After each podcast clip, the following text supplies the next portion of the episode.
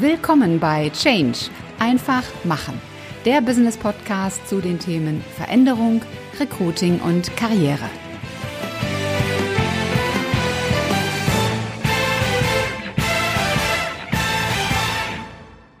Hallo, liebe Podcast-Community. Herzlich willkommen bei einer neuen Episode deines Business Podcasts Change einfach machen. Mein Name ist Ulrike Winzer und ich bin die Gastgeberin dieses Podcasts. Heute habe ich wieder einen super spannenden Interviewgast vor dem Mikrofon. Er ist Risikoexperte, er ist Autor und er ist Redner. Herzlich willkommen, Felix Timchenko. Hallo. Felix, ich mache es am Anfang immer so, dass ich meine Gäste bitte, dass sie sich selbst einfach einmal vorstellen. Felix, wer bist du? Was tust du? Ja, mein Name ist Felix Timchenko. Ich bin äh, Risikoexperte. Ich habe so die letzten, ich kann sagen, 20 Jahre meines Lebens mit dem Thema Unternehmenssicherheit, Krisenmanagement, Sicherheitsmanagement und Risikomanagement in größeren äh, Unternehmen und Konzernen. Mhm. Jetzt ähm, ja. bin ich äh, auf, den, auf den Bühnen unterwegs, äh, halte Vorträge, mache Workshops und äh, halte Seminare. Das ist jetzt mhm. mein mein Leben. Mhm. Du hast ja ursprünglich eine Ausbildung zum Personenschützer und warst dann für den Vorstand der Siemens AG tätig. Und wenn man das hört, Personenschutz, Vorstand, da hat also ich zumindest und wahrscheinlich auch die meisten der Zuschauer, Zuhörer, da läuft direkt so der Film Bodyguard im Kopf ab. Welche Eigenschaften zeichnen denn einen guten Personenschützer aus? Also zu dem, zu dem Film werde ich natürlich auch äh, oft angesprochen, äh, weil das, äh, weil das so, so allgemein äh, bekannt ist. Ähm, jetzt muss man sagen, dass äh, kein Vorstand, äh, glaube ich, in, in Deutschland so gut aussieht wie Whitney Houston. Und das ist eher so, eher so eine, eine, eine schöne, ich nenne es jetzt mal so ein schönes Berufsmärchen ist, äh, was da so, mhm. was da erzählt wird.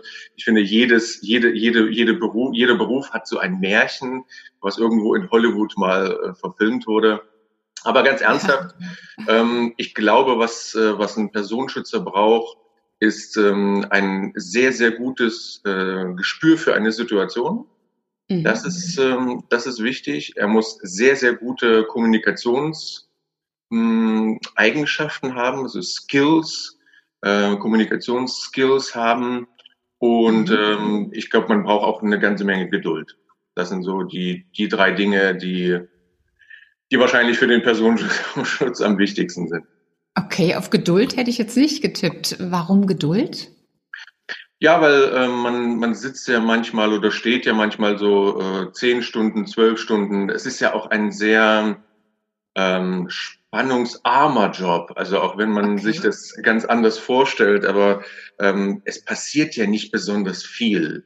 Also mhm. warten drauf, dass nichts passiert, ist so, ist so meine Lieblingsumschreibung von, äh, von diesem Job. Also man, man steht sehr viel rum, man, man sitzt auch viel rum vor dem Office oder vor dem, vor dem Haus der Schutzperson. Deswegen ist das so eine, ist das so eine Sache mit dem, äh, mit dem, mit der, mit der, mit der Spannung im Job. Mhm. Also Hattest Geduld, du mal eine ja. richtig, Hattest du mal eine richtig heikle Situation und wie bist du dann damit umgegangen? Ich hatte äh, einmal, ähm, also ich habe das auch nicht lange gemacht. Ähm, ich sage das auch äh, gleich, weil ich dann äh, gewechselt bin in die äh, Unternehmenssicherheit, in die Konzernsicherheit. Mhm. Aber ich hatte einmal eine Situation, wo die Schutzperson äh, im Haus einen Alarm ausgelöst hat, äh, wo wir dann also so mit, äh, also als Personenschützer reingegangen sind. Das war weil er, äh, weil die Schutzperson dachte, dass dort eingebrochen wird, äh, gerade mhm. im Haus. Und das war die einzige Situation in zwei Jahren, die ich erlebt habe, wo ich sage, da, ähm, da hat so ein bisschen gekribbelt, da war so ein bisschen der Adrenalinpegel hm, auch nach oben geschnellt. Und äh, der Rest, äh, abgesehen jetzt von Veranstaltungen, die noch stattfinden, wo, wo es auch ab und zu solche interessanten Situationen und Begegnungen gibt, aber war das so, so die einzige Situation, wo es, wo es ein bisschen äh, brenzliger war. Ja, okay. Du bist ja dann danach, hast du gerade auch schon gesagt, in die Unternehmenssicherheit gegangen und hast ja auch im Laufe deiner deiner Karriere viele Sicherheitsberatungen durchgeführt. Ähm, ich weiß, dass in, in vielen Unternehmen ähm, egal in welcher Branche sie sind, aber gerade besonders bei Unternehmen mit, sagen wir mal, handlichen Produkten, mhm. das Thema Diebstahl eine riesengroße Herausforderung ist. Und jetzt hat man auf der einen Seite das Thema, ich möchte natürlich mein Unternehmen auch, auch schützen vor dem Thema Diebstahl. Andererseits will ich ja auch meinen Mitarbeitern vertrauen. Also jetzt gerade beim Thema Homeoffice merken wir, angesichts Corona, das ist ja auch immer so eine Vertrauensgeschichte gewesen, dass man früher gesagt hat, ähm, ach nee, wer weiß, was der im Homeoffice macht. Das ist jetzt eine andere Art von Vertrauen, aber der Grundtenor dahinter ist ja der gleiche. Wie kann ich es als Unternehmen schaffen oder was empfiehlst du Unternehmen, wie sie diesen Spagat meistern können? Auf der einen Seite die eigenen Produkte, Waren zu schützen, aber auf der anderen Seite ja auch nicht diese exorbitante Kontrolle zu machen und Vertrauen zu signalisieren.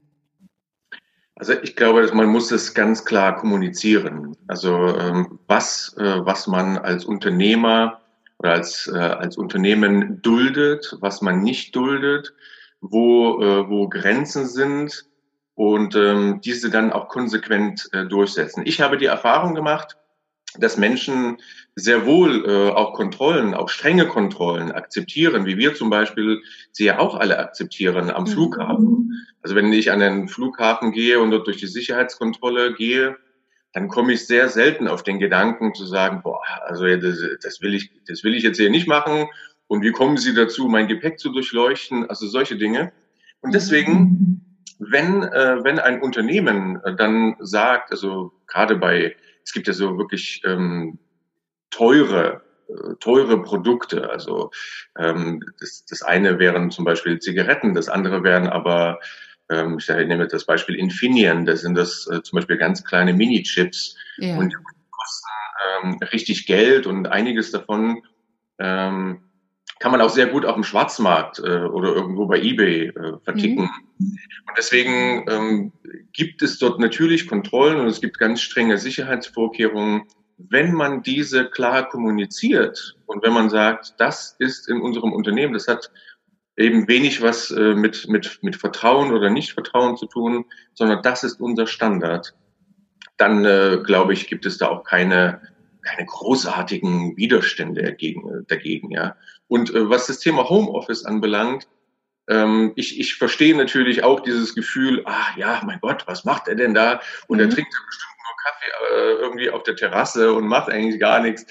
Ähm, da muss ich sagen, also entweder ich vertraue den Mitarbeitern, und dann äh, erledigen sie ihre Arbeit und natürlich gibt es dann auch Meetings, da gibt es irgendwelche Deadlines, dann werden diese Dinge, dann muss irgendwelche Ausarbeitungen abgegeben werden, E-Mails müssen beantwortet werden, Projekt-Deadlines müssen getroffen werden.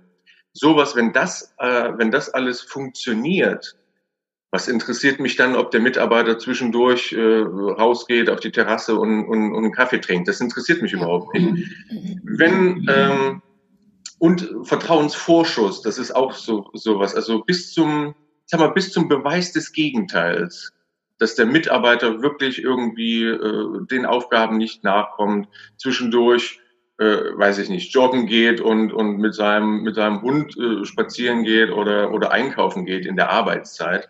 Bis zu diesem Beweis des Gegenteils muss man sagen, äh, Vertrauensvorschuss ist, ist das Thema. Da muss man dann halt einfach loslassen, auch ein Stück weit und sagen, äh, es, ist, es ist, wie es ist, ich vertraue dem Mitarbeiter. Sonst hätte ich ihn auch nicht eingestellt, beziehungsweise muss mich dann auch in der schlussendlichen Konsequenz von dem Mitarbeiter trennen, wenn das, äh, wenn das Vertrauensverhältnis erschüttert ist. Gut. Du bist heute ein gefragter und angesehener Experte für das Thema Risikomanagement. Du gehst auf Bühnen, du gehst nach außen und äh, ich habe in meiner Rolle als Personalberaterin vor einigen Jahren einmal einen Manager Security and Investigation gesucht. Das war eine wirkliche Herausforderung, weil es auch schwer war, an diese Menschen heranzukommen und sie erstmal zu identifizieren. Also das war stellenweise das auch mit, mit ganz anderen Namen, die die Personen dann agiert haben, bis sie dann mal ihren echten Namen preisgegeben haben. Das heißt, dieses Thema Sicherheit und auch Unternehmenssicherheit spielt sich wie mein Eindruck ist, ja schon in einer sehr sicheren Zone ab. Was hat dich jetzt dazu motiviert zu sagen, ich gehe aus diesem eher unsichtbaren Sicherheitsumfeld hinaus auf die Bühne und mache mich so sichtbar? Also der, ich glaube, die gesamte äh, Branche, also sowohl in der internen Sicherheit von einem Konzern als auch irgendwo in einem, in einem, in dem Sicherheitsgewerbe, also in, bei den Sicherheitsdienstleistern, hat sich extrem gewandelt. Also, mhm. wenn man früher gesagt hat, das ist so die, oder die Mitarbeiter haben das gesagt, ja, das ist so die, irgendwie so die Secret Service äh, Abteilung oder die, es ist ja völlig unklar, was die da machen und die, die Unternehmenssicherheit war irgendwie immer so ein bisschen wie die, wie die, wie die Geheimpolizei oder irgend sowas oder so ein Nachrichtendienst ähm, das hat sich schon extrem gewandelt, muss ich sagen. Also jetzt und heutzutage geht man von viel, viel mehr Transparenz aus. Also das heißt, mhm. äh, man möchte natürlich auch als Unternehmenssicherheit den Mehrwert zeigen, den man dem Unternehmen bietet. Also äh, nur vielleicht für die Zuhörer, was Unternehmenssicherheit bedeutet. Also das ist ja. nicht nur physische Sicherheit oder Personenschutz. Es geht auch um das Thema Reisesicherheit. Es geht auch um das Thema, also Mitarbeiter im Ausland ähm, begleiten und briefen. Es geht um das Thema Projekte im Ausland. Das bedeutet also, wenn, wenn ein äh, Unternehmen irgendwo ins Ausland gehen möchte und ein, ja, ein Kraftwerk oder eine, eine Ölbohrinsel oder was auch immer machen möchte, dass man diese Projekte sicherheitstechnisch begleitet. Das Thema Krisenmanagement ist jetzt nun auch ein sehr, sehr großes Thema. Es geht, äh, da gibt es ja nicht nur jetzt diese, diese Corona-Geschichte, sondern auch in den letzten Jahren, es gab ja immer wieder auf der Welt Unruhen, es gab Revolutionen, es gab Aufstände, ähm, hohe Kriminalitätsraten, diese Dinge. Damit beschäftigt sich ähm, äh, eine Unternehmenssicherheit. Und mhm. das Problem, was jede Unternehmenssicherheit auf der Welt, ich kann das so verallgemeinern sagen, hat, ist es, wie beweise ich und wie zeige ich mein, äh, mein Mehrwert, den ich biete? Wie kann ich das quantifizieren, äh, was ich da eigentlich als, als Unternehmenssicherheit mache? Und daher, ich komme jetzt wieder auf diesen Punkt der, der Sichtbarkeit, daher ist es wichtig, dass die Menschen, die in der Unternehmenssicherheit arbeiten, auch über ähm, gewisse ja, Skills verfügen zum Thema Kommunikation, dass sie auch Vorträge halten, dass sie rausgehen und Mitarbeitern, Vorständen, dem Management, dem, der Projektleitung auch Dinge verkaufen können, so in Anführungszeichen, und auch ähm, zeigen können, was ist der Mehrwert der Unternehmenssicherheit. Und das habe ich sehr viel und sehr oft getan, war sehr viel unterwegs, überall auf der Welt, mit verschiedensten, für verschiedene Projekte, ähm, habe sehr viele Vorträge gehalten zum, natürlich zu meinen Themen, also zum Thema Reisesicherheit von Mitarbeitern, zum Thema Krisenmanagement. Und mir hat das unglaublich viel Spaß gemacht. Also ich habe immer gutes Feedback bekommen. Mensch, ah, dem Schengo, ich dachte, das ist total langweilig, ja, was dieses Thema Risikomanagement oder Krisenmanagement. Und äh, aber das war so spannend. Sie haben das so interessant gemacht und ja, da da bin ich äh, zum ersten Mal auf den Gedanken gekommen, ähm, wie könnte man das eigentlich einem breiteren Publikum irgendwie näher bringen. Und ich bin auch oft gefragt worden, also aus meinem Umfeld, also meine Eltern zum Beispiel haben auch öfter gefragt, ja Felix, was, was machst du da eigentlich? Was, was ist das mhm. genau, was du da tust? Und da, dann äh, habe ich dann beschlossen, ein Buch zu schreiben zum, zum Thema, ähm, was eben kein Fachbuch ist, sondern das kann eben ein Zwölfjähriger oder ein 90-Jähriger lesen, wo es um das Thema Umgang mit Risiken geht und, ähm, und das so ein bisschen einem breiteren Publikum nahezubringen und das möglichst auf eine interessante und unterhaltsame Art und Weise, sage ich jetzt mal. Mhm. Du hast vorhin gesagt, dass die Zuhörer sagen, boah, das ist ja spannend. Was sind das für Punkte, wo die Zuhörer, ich sage jetzt mal in Anführungszeichen, drauf abfahren? Ich glaube, das sind Geschichten. Also, ähm, also erstmal ähm, ähm erkennt sich ja, Entschuldigung, erkennt sich ja jeder selber gerne in, in Geschichten wieder. Mhm. Und ähm, die, die Vorstellung, dass ich als Zuhörer vor irgendeinem Projekt, einem Problem, einer Herausforderung oder einer Entscheidungsfindung stehe und mir dann überlege, oh mein Gott, was mache ich jetzt damit? Ähm, kann ich das überhaupt annehmen? Kann ich das tun? Kann ich das nicht tun? Sollte ich dieses oder jenes machen? Kann ich jetzt eine Weltreise? Kann ich meinen Job hinschmeißen? Kann ich mich selbstständig machen? Oder also diese Dinge, das ist, äh, da, da, das ist, ähm, da erkennen sich viele Menschen, äh, nicht alle natürlich, aber erkennen sich viele Menschen wieder. Und äh, diese Entscheidungsfindung ein bisschen leichter, ein bisschen einfacher zu machen, äh, und auch Mut äh, zum Handeln äh, mhm. sozusagen den Menschen zu geben, das ist, das ist mein Credo. Das ist das, wofür ich stehe. Und das ist das, was ich mag. Und ähm, das ist das, was ich auch in meinen Vorträgen mag, ist, wenn dann Menschen auf mich zukommen und mir Feedback geben, dass sie jetzt äh, mehr Mut oder durch das Buch äh, irgendwie mehr Mut bekommen haben, irgendwas jetzt anzupacken oder zu handeln.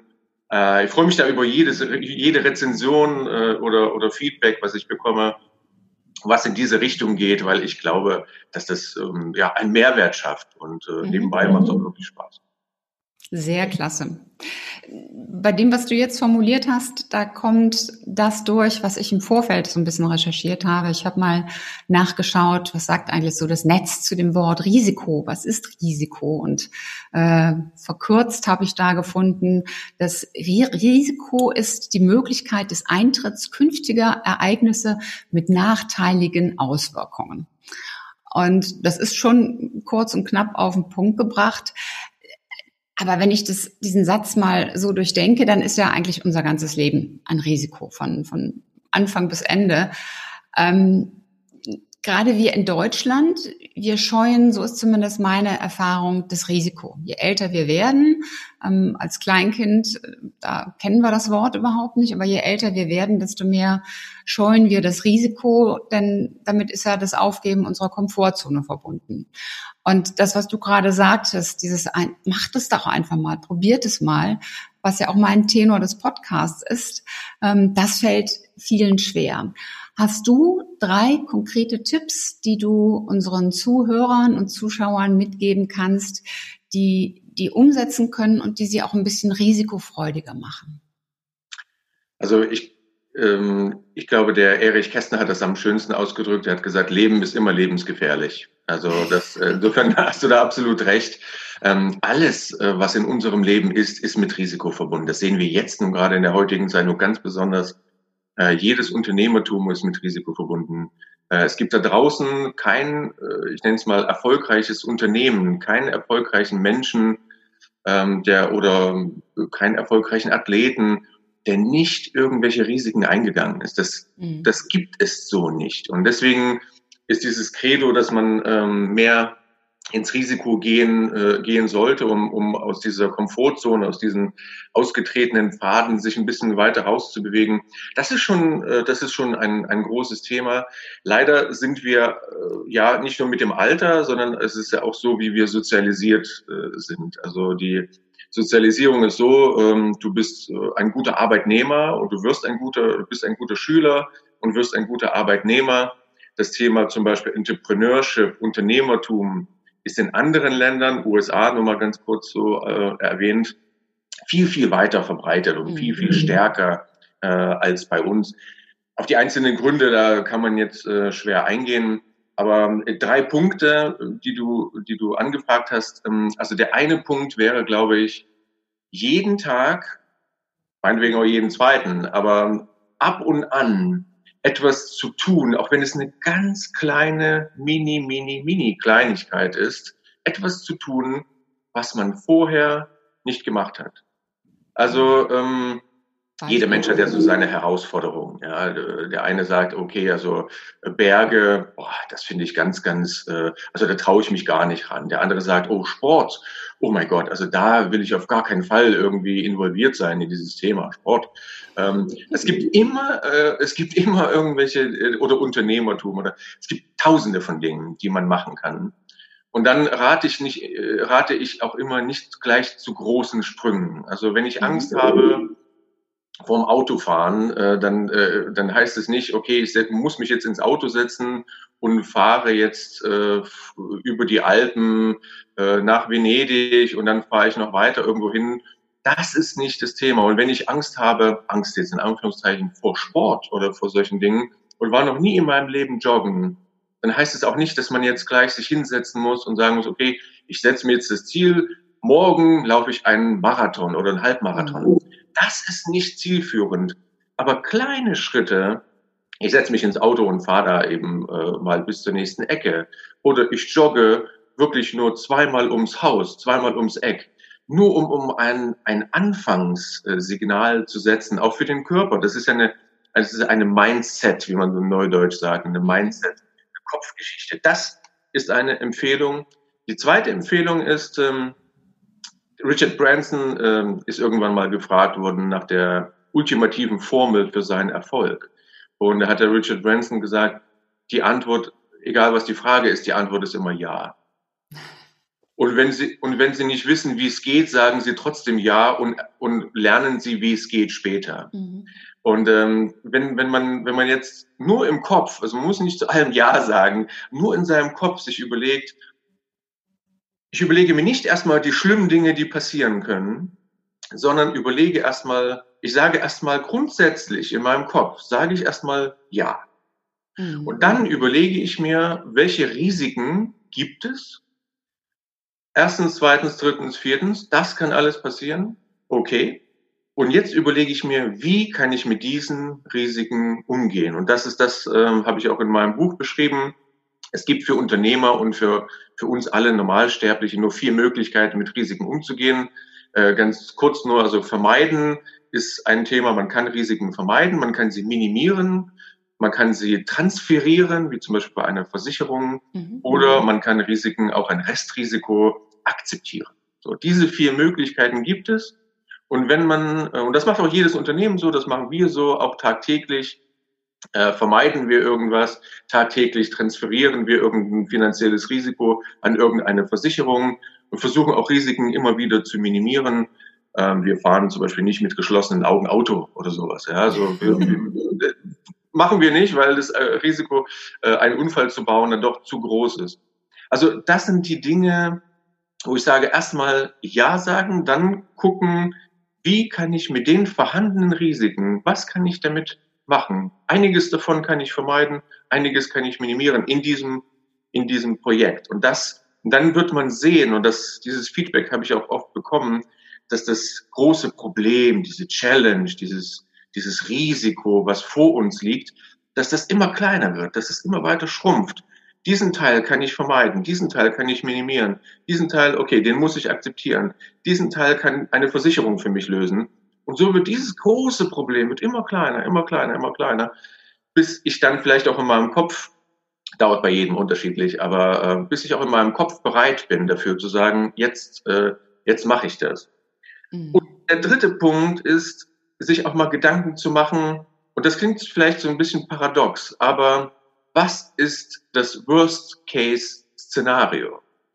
Also, ich mache mich selbstständig, ist so ein, ist so ein Beispiel. Gibt es ja viele Menschen, die sagen, ich möchte aus der aus dem Bereich ähm, Angestellten sein in das, äh, in, in das ähm, Unternehmertum wechseln. Ich möchte jetzt ein, ein Start-up gründen, was auch immer. Die Überlegung ist, was ist das Worst-Case-Szenario? Das Worst-Case-Szenario ist zum Beispiel, ich gehe pleite, bin äh, völlig arm, muss Hartz IV beantragen oder irgend, also das ist das Worst-Case-Szenario. Und dann wiederum überlegen, wie kann ich dem begegnen, indem ich zum Beispiel Rücklagen mhm. bilde für, ähm, weiß nicht, für 24 Monate finanzielle ja, und dann erst mich äh, selbstständig mache. Dass ich eine klare Business-Strategie habe, dass ich eine klare Marktanalyse habe. Also auch wiederum in diese, dieses Worst-Case-Szenario nicht als gegeben betrachten und sagen, mein Gott, das ist das Worst-Case-Szenario und es wird auch eintreten. Das steht ja da beim mhm. Risiko. Es ist die Möglichkeit, dass es eintritt. Und es gibt immer, es gibt keine hundertprozentige Sicherheit. Es gibt Unternehmen, die gehen pleite, es gibt Dinge, die, die klappen nicht. Aber stell dir mal für eine Sekunde vor, du machst es und es wird gut. Genau. Und, äh, und ich glaube, das ist, ein, das ist ein wichtiger Punkt. So, jetzt habe ich ganz viel geredet. Das sind so die drei Punkte, die mir da, die mir da immer auf der Seele brennen. Ich glaube, gerade bei dem letzten Punkt ist es auch so wichtig, dass man wirklich ehrlich zu sich selber ist, was dieses Worst-Case-Szenario eigentlich ist. Und denn wenn wir mal ganz nüchtern schauen, wir leben hier in Deutschland schon auf einem sehr, sehr komfortablen, sehr, sehr hohen Niveau. Und äh, bei vielen Dingen, wenn die nicht funktionieren, dann werden wir schon sehr komfortabel abgefedert, also durch durch Staat und äh, alle möglichen Institutionen. Und zum Beispiel, dass hier äh, niemand verhungern muss. Also ist äh, also selbst wenn ähm, selbst wenn man wirklich sagt, äh, der Jens Korsen, der Psychologe aus, äh, aus München, den ich sehr, sehr schätze, ich hat es in seinem Buch, in seinem Buch Der Selbstentwickler hat es mal gesagt, ähm, die Bettkantenübung. Er hat gesagt, genau. Sie müssen nicht an diesem Leben teilnehmen. Sie können es auch lassen. Sie, Sie können auch jeden Morgen die Bettkantenübung machen. Sie können auch sich auf, auf die Bettkante setzen, dann nach hinten umfallen und sagen, nö, ich bleibe jetzt liegen. Ich mache jetzt nichts. Er hat gesagt, und selbst nach einigen Wochen werden sie nicht sterben. Es wird immer was zu essen geben. Äh, es wird ihnen was zu essen gebracht werden. Ähm, dieses soziale äh, Mathe wird, das soziale Netz wird sie ähm, irgendwie wohl oder übel auffangen. Sie müssen das nicht machen. Und ich glaube, viele Menschen sind in diesem Müssen-Kontext äh, unterwegs, dass sie sagen, ich muss jetzt auf Arbeit gehen, ich muss das und jenes tun. Und äh, der gleiche Kursen hat auch gesagt, was, äh, was jetzt ist, das ist. Genau. Und äh, da, wo ich bin, da will ich auch sein. Das klingt jetzt ein bisschen, bisschen philosophisch, müsste man vielleicht weiter ausholen, aber da, wo ich jetzt bin, äh, möchte ich auch sein. Und wenn sich da jeder dessen bewusst wird, dass das, was er tut, auch auf, auf Freiwilligkeit äh, beruht und das ist, das ist, was er möchte, denn und auch die Macht hat, es zu ändern, was, was, was zu ändern ist, dann äh, gewinnen wir ein großes Stück weit Kontrolle über unser Leben und die Verantwortung zurück. Und das, äh, das ist ja das, was das Leben äh, aus meiner Sicht ausmacht, ein selbstbestimmtes Leben zu führen. Absolut. Das wäre jetzt theoretisch schon ein schönes Schlusswort, aber ich habe noch ein paar Fragen. Ja, gerne. Soweit der erste Teil meines Interviews mit Felix Timtschenko. Wenn du wissen möchtest, welche Fragen ich noch an ihn hatte und warum Risiko nicht das Salz, sondern der Hauptgang des Lebens ist, dann hör dir einfach den zweiten Teil an und den gibt es in der nächsten Episode. Das war's für heute. Ich hoffe, dass dir die Folge gefallen hat und dass du richtig tolle Impulse für dich mitnehmen konntest. Am besten sind immer drei ganz konkrete Dinge, die du sofort umsetzt und die dich weiterbringen. Und wenn du drei Menschen kennst, die von diesen Impulsen ebenfalls profitieren, dann teil doch einfach die Folge mit ihnen. Hat dir diese Episode gefallen? Hinterlass mir gerne eine 5-Sterne-Bewertung und eine Rezension bei iTunes. Und am besten abonniere auch gleich den Kanal, damit du keine Folge mehr versäumst. Wenn du Fragen hast oder Ideen, Anregungen, Verbesserungsvorschläge oder Themenwünsche, dann schick mir gerne eine Nachricht. Alle Kontaktdaten zu mir findest du in den Show Notes. Und ich hoffe natürlich, dass du auch beim nächsten Mal wieder mit dabei bist. Bis dahin, sei großartig, mach einfach Change. Deine Ulrike Winz.